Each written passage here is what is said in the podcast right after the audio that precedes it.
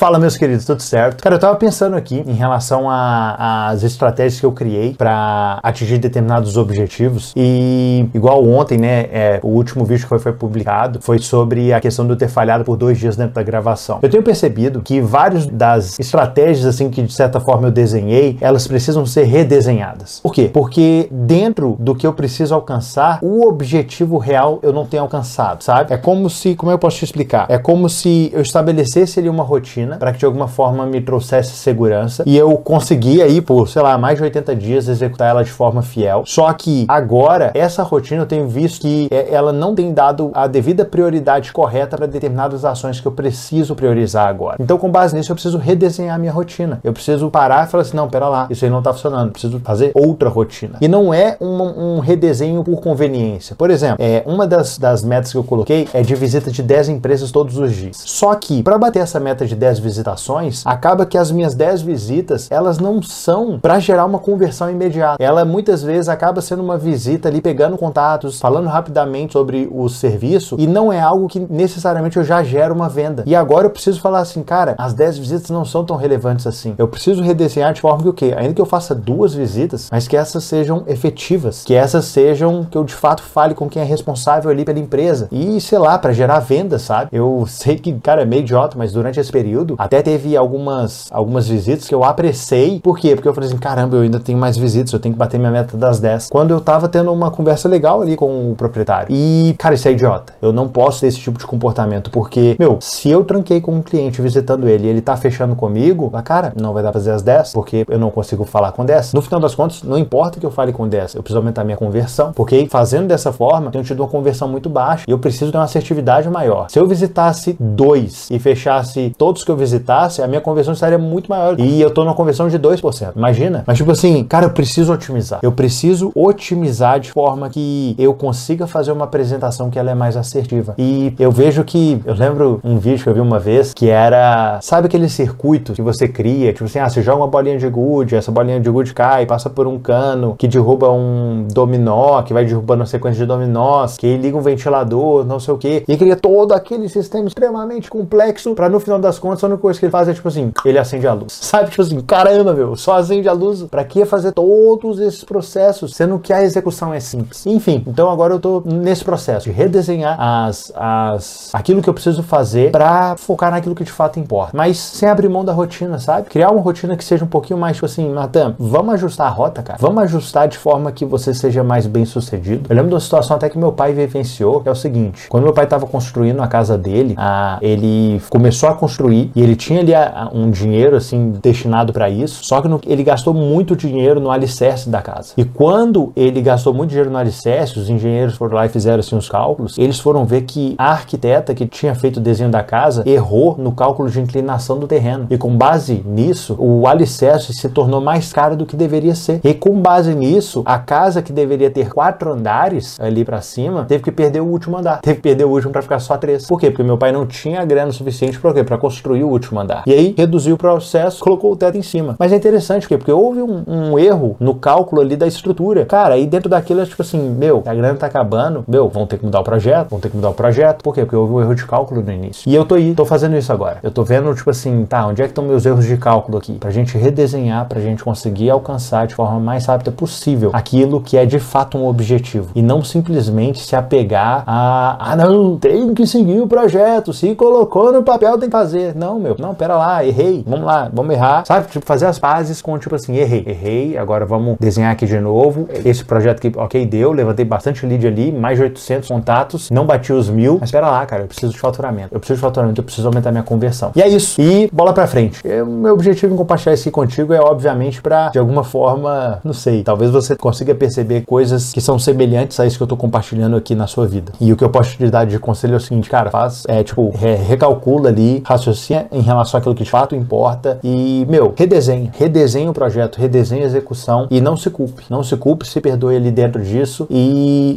erra rápido, cara, corrige rápido de forma que o resultado, o objetivo seu seja atingido, tá? É isso, meus queridos, um grande abraço.